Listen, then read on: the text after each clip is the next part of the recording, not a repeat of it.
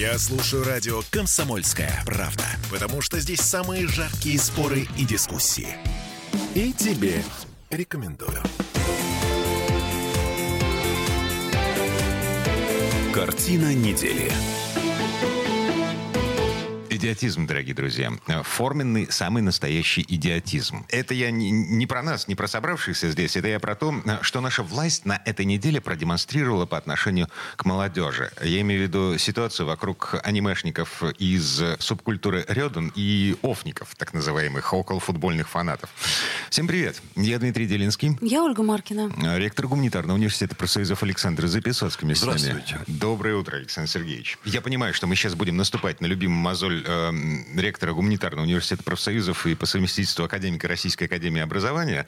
Вот. Но как выглядит ситуация с моей точки зрения? Эталонный пример. Вот просто палата меры весов. Эталонный пример того, как современная власть ни черта не понимая в том, что происходит в молодежи, пытается регулировать э, то, что происходит у молодежи.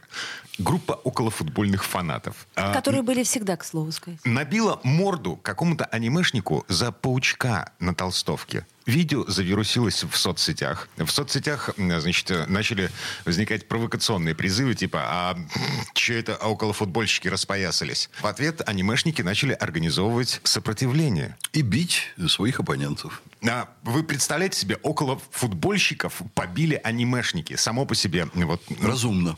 Вот. А дальше ОМОН, массовые задержания, призывы в Госдуме все запретить к чертовой матери. Анимешники деструктивные э, по определению. И самое главное запретить. Не разбираясь, запретить. А, при том, что это все высосано из пальца. И это, эти вопросы задают даже президенту. Что нам делать с ЧВК э, Рёдан, Редан? ЧВК, ЧВК, понимаете? Ну, это только говорит о том, что другое ЧВК очень популярно, молодежь позаимствовала вот эту аббревиатуру в порядке шутки, и как-то это сработало, и все стали объединяться, любители паучков. Я вам должен сказать, что, Дима, вот я с вами много спорю в наших программах, но вы совершенно правильно говорите, это идиотизм, и это свидетельство того, что наше общество и наше государство, подчеркиваю, в ряде отношений опустились по сравнению с Советским Союзом в какую-то просто марианскую впадину. Но смотрите, э, в советские времена э, субкультуры так или иначе все равно существовали. В советские времена подростки били друг другу морду, ну просто потому что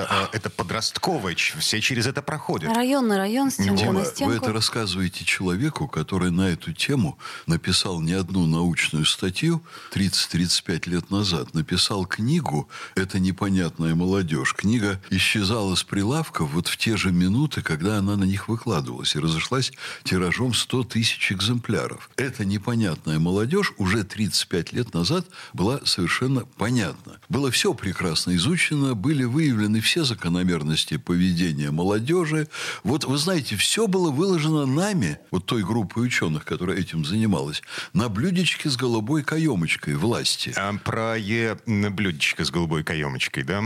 Просто вот куда-то потеряли. Да, э, просто отказались вообще от работы с молодежью, провозгласив свободу, считая, что это вот э, молодежь, взросление молодежи, это самый такой определяющийся, развивающийся механизм. И вообще забыли, что были страницы в нашей цивилизации, когда страна, государство умели работать с молодежью. А на сегодня в результате вот это как марсианские каналы, которые песком занесло, и все, что страна умеет, это выдвигать ОМОН, хватать, сажать воронки, свозить в различные точки опорные, вот, которые еще не забиты и этой предлагать публикой. запрещать. Да, запрещать. Угу. И сейчас вот интернет завален воплями испуганных родителей, которые кричат, а что с этим делать? Взбудоражены губернаторы, потому что они же представители власти. На них возлагается вся ответственность за происходящее. На этой неделе несколько дней ОМОН, вот натурально, да? ОМОН с ЗАКами дежурил у торгового центра «Галерея», потому что была угроза у массовых беспорядков. галерея в Петербурге и у всех торговых центров по России. На самом деле, что происходит? Ситуация не совсем безнадежна. Власть постепенно начинает понимать, что от воспитания 30 лет назад отказались совершенно зря. Путин выступает очень определенно по этому поводу и в последнем послании Федеральному собранию очень четко сказал, что надо восстанавливать лучшее, что было в советском образовании. Образование вообще-то складывается из обучения и воспитания. То есть через 30 лет у страны появились шансы вернуться на путь нормального общественного развития. При этом страна уже очень неплохо работает с творческой молодежью, включая творческую молодежь в культуру. Появились фонды очень мощные. Вот недавно я э, с удовольствием э, разговаривал с нашими студентами. Студенты мне рассказывали, как они посещали одну из выставок, организованных фондом путинским. Понимаете? Значит, выделены... Это президентский фонд культурных инициатив. Да, президентский фонд культурных инициатив. Президентский. По решению президента выделены очень большие средства. Вот в Ленинграде на культурные проекты сегодня уже реализуется порядка миллиарда рублей. И, конечно, очень много заявок, не все получают деньги, много обиженных, но реально проекты идут. И ну, вот это правда, получают. Потрясающая выставка художественная по Балабанову. Вот мне студенты с восторгом рассказывали. Я встречался с культурой кабеле. Да, все, Ее, все в кабеле. Вот. И они мне говорят, Александр Сергеевич, а чего же вы тут нам не организуете массовые коллективные поездки туда? А мы организуем очень много поездки в те музеи, которые без нас, пожалуй, дети не посетят, но когда мы делаем программы, они посещают и с огромным интересом. Например, блокадные выставки. Вот целый ряд вещей, на которые они своими ногами бы не зашли. Но тут сформирована прекрасная мода на посещение выставок. Тут же следом за этим идет у нас в Манеже выставка, посвященная балету. Что-то мне все... очень смутно кажется, что около футбольные фанаты не посетят ни а выставку... Вот, смотрите, сейчас да. ко, ко второй части меня подводите того, что я говорю. Вот творческие люди получают возможность создавать проекты. Интересующиеся этим люди, они в эти проекты втягиваются. Они ходят на выставки. Но очень... Интерес нужно эм, каким-то образом культивировать, зарождать и культивировать на протяжении всей жизни человека. А откуда он возьмет, начнется, если... Если его нет со школы из детского сада. Но при всем при этом в стране уже выросли миллионы, десятки миллионов уже во взрослую жизнь вошли людей очень низкой культуры. Ну, знаете, слово «быдло» мы не будем употреблять. Э, достаточно того, что оно у нас существует. Люди чрезвычайно низкой культуры. Культура которые... потребления. А? Культура потребления, которую нам очень долго навязывали. Да, на безусловно, самом деле. можно это и так, так назвать. это нормально. Да. Если мы это каждый раз потребляли. Если бы мы потребляли то, что надо. А есть огромное количество людей, чье культурное развитие брошено просто на самотек. И что там происходит, понятно. У этих людей есть, у молодежи специфические потребности собраться в молодежной среде для того, чтобы решать проблемы, которые у молодежи всегда были. И те, которые со взрослыми не решаются. Это проблемы социализации, обретения друзей, спутника жизни, ценностных ориентаций по целому ряду причин. Для этого очень глубокие механизмы существуют. Происходит в определенном возрасте, после 14 лет примерно. И хорошо и нормально, если это лет на 5, а не на всю жизнь. Обособление молодежи от взрослых. Это тысячелетиями работает этот механизм. Это было и в Древнем Египте, и в царской России, и в советское время, и сейчас. Только в конце Советского Союза мы это великолепно изучили. Мы изучили, как это происходит, какие там элементы. Вот я в свое время писал статьи о том, что существуют культурные элементы, которые являются кристалликами для вот этого объединения молодежи. Кто-то объединяется, если это пустить на самотек, подчеркиваю. Вот в зависимости от своего уровня, понимаете, из какой среды он вышел. Кто-то около футбола, кто-то просто около хулиганства, криминальные субкультуры, кто-то вокруг аниме. И потом вот культурные элементы, они приобретают особое значение. Особое. Там есть и идеи, которые являются культурными элементами, и внешний вид, и места сбора, тусовки. Все это мы изучили. А потом они начинают воевать друг с другом, потому что культурные символы, вот те же самые паучки там, они приобретают роль пароля свой-чужой.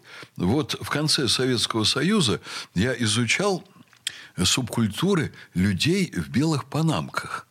Понимаете, пионерские панамки огромные, здоровенные лбы, там в панамках 20-30 человек лупили в подземных переходах людей, которые, молодежь, конечно, своего возраста, угу. которые без панамок угу. и так далее. Ну, смотрите, куда делись Эмма и Готы? Все, исчезли, их нету. А каждое поколение выдвигает что-то свое. Вот когда это изучал, были, допустим, металлисты, панки, хиппи, вот эта отрыжка такой западной субкультуры. Но на что мы обращали внимание? Вот, например, мощный взрыв движения металлистов в Петрозаводске. А потом драки среди металлистов. Какие драки? Ходят по городу патруль из настоящих металлистов, ост- останавливаются тех, кто одет как металлисты, браслеты, там прическа специфическая, окружают их и говорят, ну-ка назови мне 10 металлических групп. И начинают заикаться люди с внешней атрибутикой металлистов. Это люди из деревни, из окрестностей Петрозаводска, приехавшие в местные ПТУ. Им хочется стать модными, современными, произвести впечатление и на девушек, и на бабушек. И что они делают? Они выбирают самую яркую атрибутику и заявляют, мы металлисты.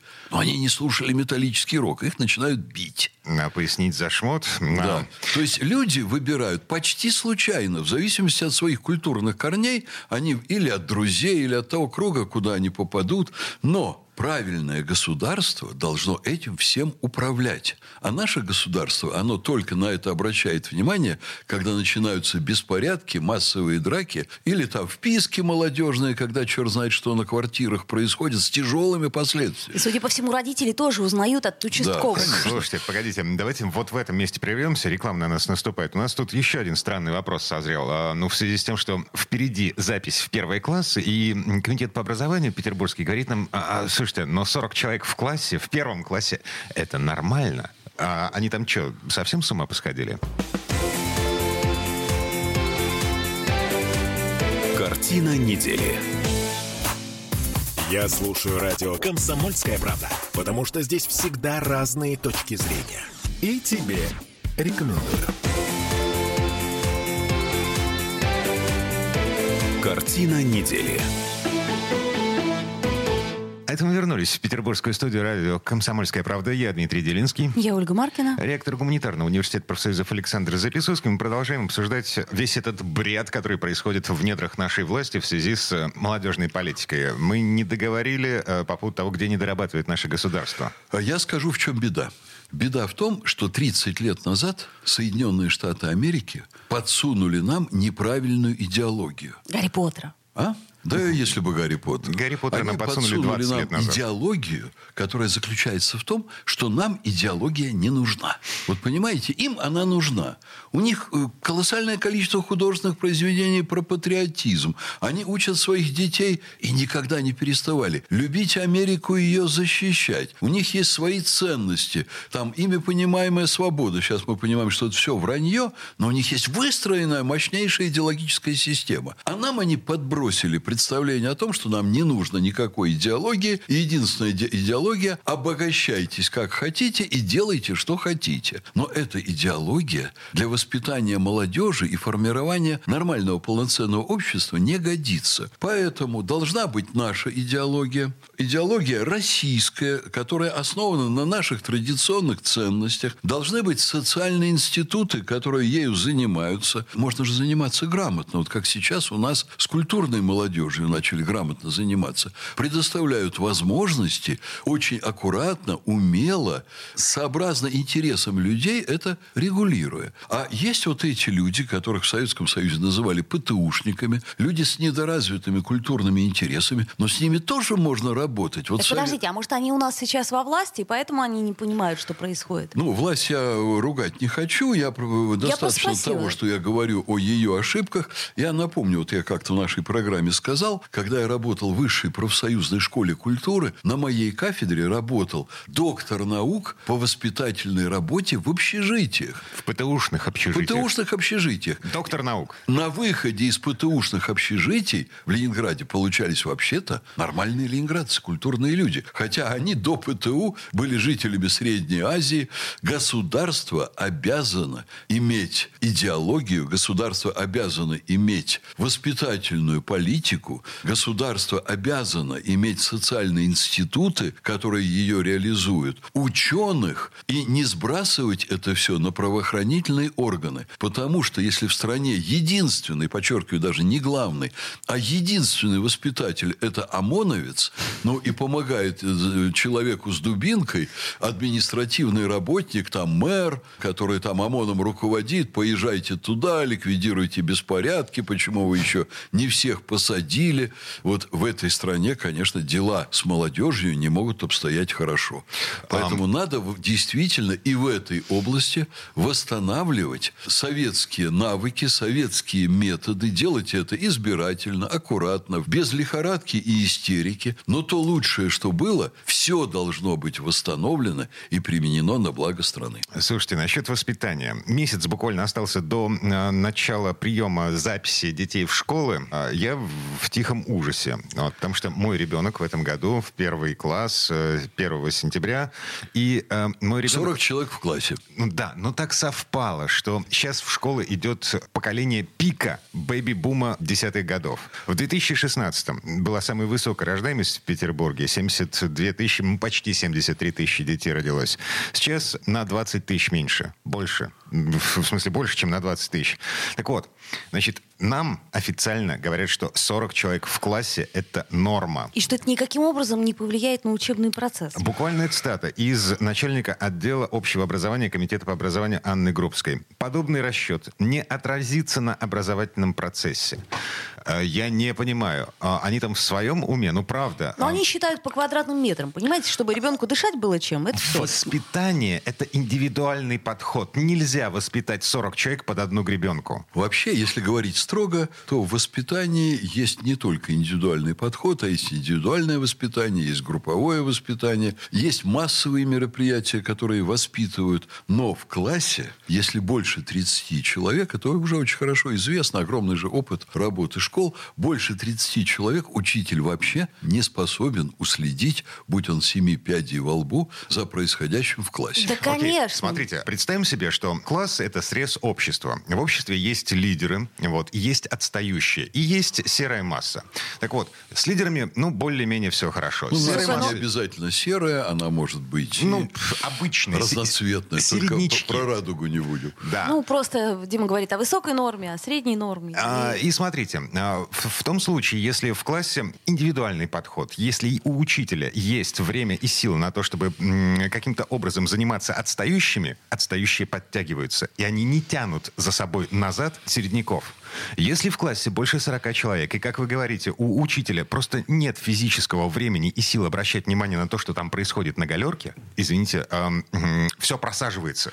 Все учителя, просаживается. Учителя нет возможности одновременно быть и в классе во время перемены, и в коридоре во время ну, перемены. конечно, нет. И в мужском, и в женском туалете во время перемены. Но дело здесь в том, что есть совершенно научное, наукой выверенное понятие социальной группы. И со социальная группа существует устойчиво, вот со всеми механизмами, а там есть свои механизмы выделения, вот как вы правильно говорите, но это вы, Дима, так сказать, интерпретируете по-своему понятие социологии. Вот. А есть группы социальные, малые группы, в которых есть лидеры, есть отстающие, есть свои нормы, есть свои санкции внутри группы, неформальные по отношению к нарушителям норм. Это теоретически и практически все очень хорошо проработано, то есть разработано в теории, проверено на практике. Колоссальное количество добротных научных трудов существует по этому поводу. Так вот, группа вообще любая может нормально существовать, устойчиво существовать и иметь устойчивые межличностные контакты, когда, ну, там где-то, условно говоря, в районе 22-25 человек. 30 человек уже справиться учителю очень трудно. У учителя не только индивидуальные там формы работы. Дмитрий учитель, опытный педагог, он всегда старается выделить правильно лидеров,